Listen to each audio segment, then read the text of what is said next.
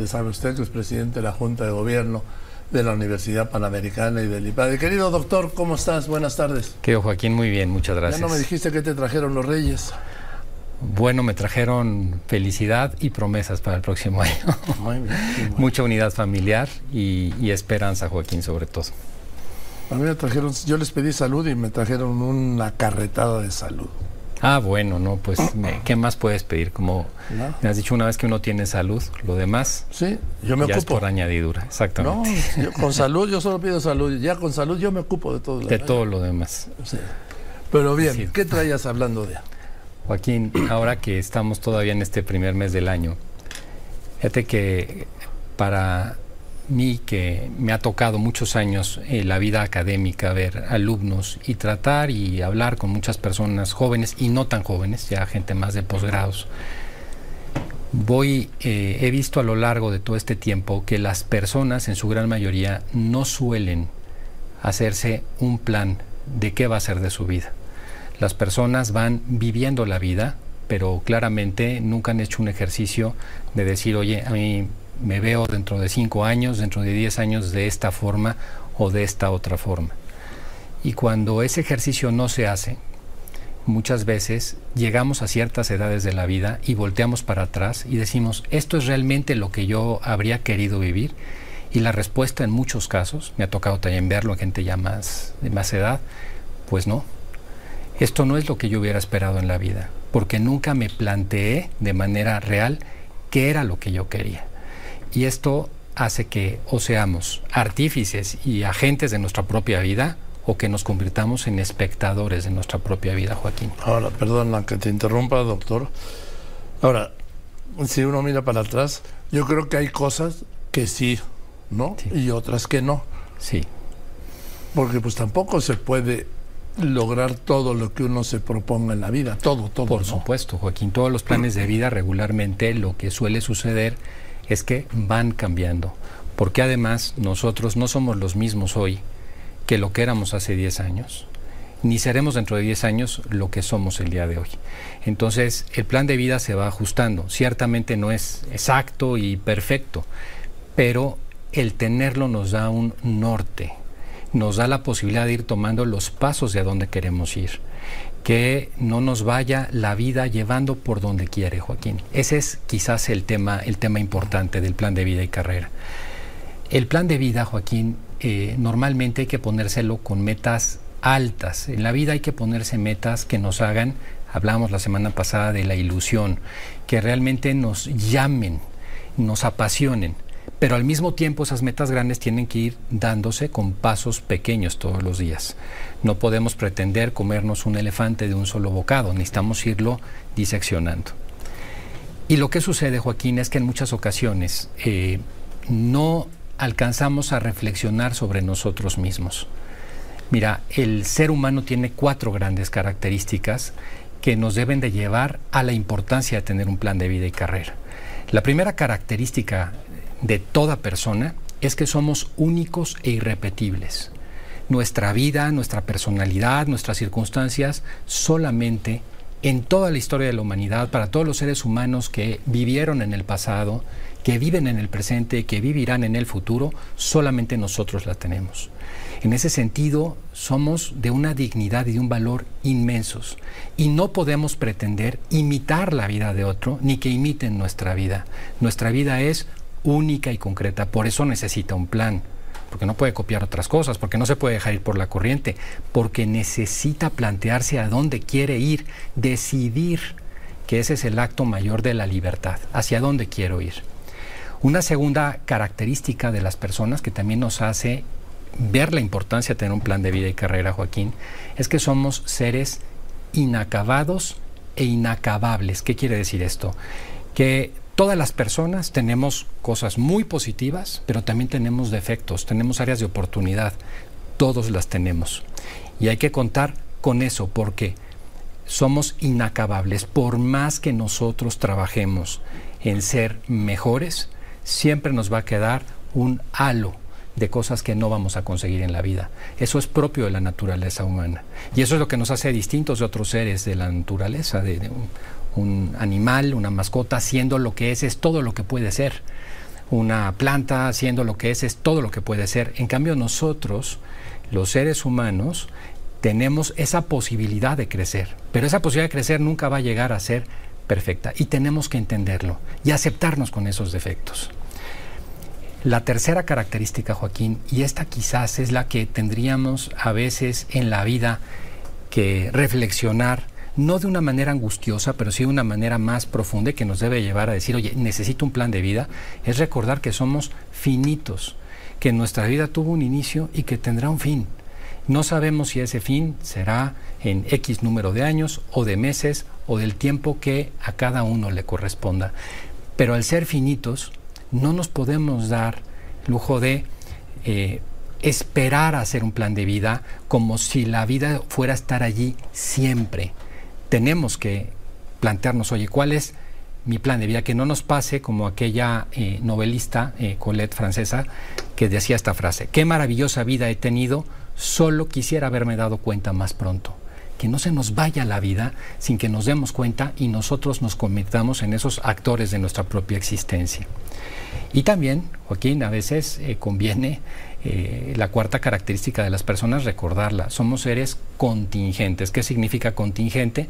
Es el antónimo de necesarios. El día que no estemos aquí, no se va a caer el mundo, no va a cambiar la historia del México, simplemente no vamos a estar. Y eso hace que eh, tengamos una enorme responsabilidad con nuestra propia existencia. Somos nosotros nada más los que nos haremos cargo de nosotros, no el mundo, no los demás. Ese plan de vida, eh, Joaquín, se vuelve tan relevante que es el que nos diferencia de tener una vida verdaderamente libre de no tenerla. ¿Y por qué digo esto? Porque todas las personas tenemos factores que nos influyen. Nacimos en una sociedad y en un país con una cultura, nacimos en una familia con unas características determinadas. Son factores que nos han influido en quienes somos, son parte de nuestra identidad. Pero quiénes somos al final del camino es lo que nosotros decidamos ser. Uno puede haber tenido una circunstancia muy difícil eh, desde el punto de vista social o familiar y sin embargo tener una vida plena. O al contrario, hay personas que lo han tenido todo, que han tenido familias unidas, que han tenido un ambiente social y económico que todo ha sido favorable y sin embargo son vidas, Joaquín, eh, fallidas, son vidas que no alcanzan a ser plenas desde ese punto de vista. Entonces, con esto, el ser, el que somos responsables de nosotros mismos, es una reflexión, me parece, fundamental. Decía Víctor Frankl, ese famoso psiquiatra judío, el padre de la logoterapia, que el hombre se autorrealiza en la misma medida en que se compromete al cumplimiento del sentido de su vida.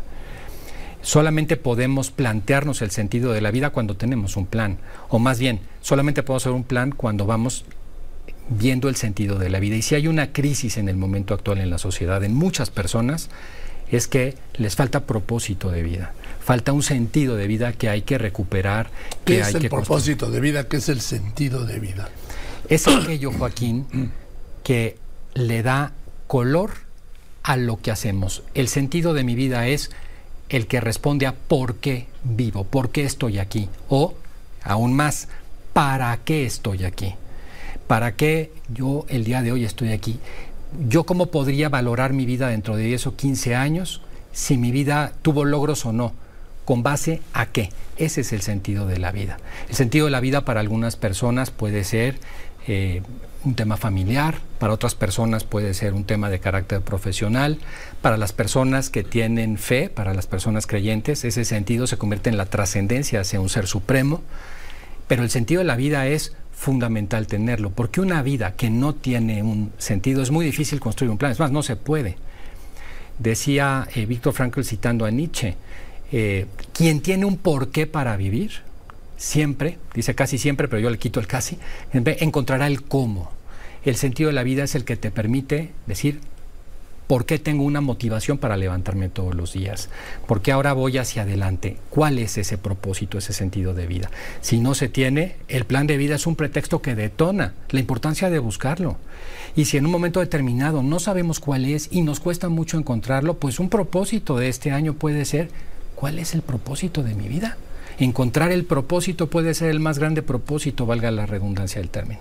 Creo que por ahí es importante. Y solamente así, Joaquín, con un plan de vida también, hay otra reflexión que me parece muy importante para las personas hoy aquí en el programa, que es cómo vamos madurando en la vida. Ese proceso que nos lleva a ser seres plenos. La madurez es la que nos lleva a la plenitud como seres humanos. Y la madurez es un proceso que se va siguiendo en la vida. Y hay que decirlo.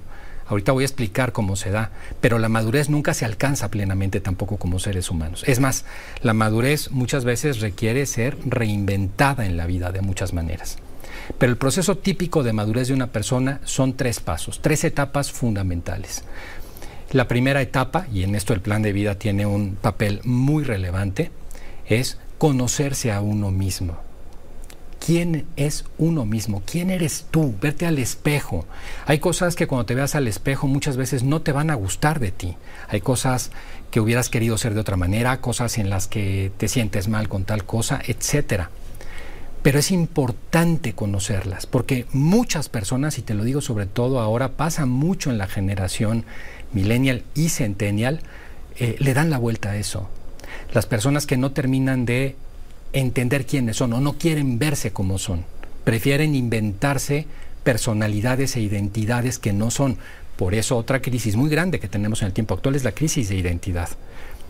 Una vez que sé quién soy, viene el paso que es el segundo más importante de la madurez, que es aceptarme. Aceptarse quizás es el paso más complejo de la voluntad, pero es el paso más relevante de la madurez. Como muchos aquí quizás que nos estén escuchando se dan cuenta que personas de determinadas edades se siguen comportando como jóvenes o inclusive quieren aparentar serlo. Hoy en México se ha puesto de moda el término chaborruco, por ejemplo, que son personas que no entienden o no aceptan lo que son con dignidad. También envejecer eh, es parte de una dignidad de la persona. Hay que saber envejecer con dignidad. Y esa parte de la aceptación, con mis defectos, de ser yo quien soy y con eso quererme como soy, es fundamental para poder ser maduros. Y el tercer paso, Joaquín, sin duda es, bueno, ya me conocí, ya me acepté, pero yo no puedo eh, decir, oye, porque ya me acepté con estos defectos, con estas circunstancias, con estas debilidades, ah, pues así, así soy, y así me quedo. Y así los demás véanme. No, ese sería un enorme paso de inmadurez. Con eso que soy, ¿cuál es la mejor versión de mí que puedo dar? ¿Hasta dónde yo puedo ser mejor en este o en este otro aspecto? Aquí, por ejemplo, a mí me, llama mucho la atención este australiano, Joaquín Nijik Bujicic, una persona que nació sin extremidades, nació sin brazos, nació sin piernas. De niño quiso suicidarse, se quiso ahogar en una tina y eh, al paso de la vida, hoy es un hombre casado con una vida normal y se dedica a ser conferencista motivacional para jóvenes.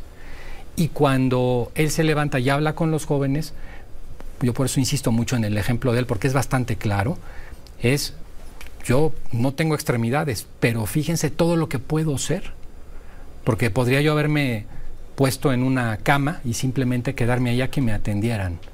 Y no, tengo una vida normal dentro de lo que cabe. Entonces, no solamente se trata de que aceptemos quiénes somos, sino que luchemos por ser mejores, por tener la mejor versión de nosotros. Esos tres pasos, que es el conocimiento, la aceptación y la lucha de mejoras, solamente se pueden dar cuando tenemos un plan de vida y carrera. Que seamos, Joaquín, y ese es el, mensaje del programa de hoy, no aquello que la vida nos ha ido llevando, que no seamos como boyas en el mar que van hacia donde las olas van, que realmente nos planteemos y decidamos quiénes queremos ser y qué queremos hacer de nuestra vida. Ese es el plan de vida, Joaquín. Bueno, pues muchas gracias, doctor Lozano. Yo nomás te iba a preguntar, bueno, siempre tenemos que hacer muchos programas, que un día los haremos. Por ejemplo, cuando dices que es importante hacia dónde voy, ¿qué es más importante? ¿Hacia dónde voy o a dónde quiero llegar? A dónde quiero llegar. Pero para, para yo poder plantear a dónde quiero llegar de manera realista, tengo que saber hacia dónde estoy yendo en este momento. El hacia dónde voy es un diagnóstico, el hacia dónde quiero ir es una decisión. Bien, dos, cuando hablas de que somos finitos, ¿cómo sabiendo eso, que somos finitos, podemos vivir sin esa angustia de la muerte? Bueno. Porque se muere al, nacer, ¿no? Se empieza a morir al nacer. Se empieza a morir. Cada minuto que pasa estamos más cerca de la muerte. Pero mira, la muerte la podemos ver de dos maneras distintas, Joaquín. Una es la de la angustia, que el tiempo se nos acaba, y otra es gozando el presente y dando gracias de todo eso que hemos podido vivir y diciendo, pues este minuto, en este momento, en este espacio que tengo y en este presente pleno, voy a ser absolutamente feliz y pleno. Yo no sé si mañana llegue, pero hoy sí sé que voy a hacer todo lo que pueda hacer. Y además doy gracias porque hoy estoy aquí respirando, porque de alguna manera la vida es un tesoro, Joaquín, es un regalo.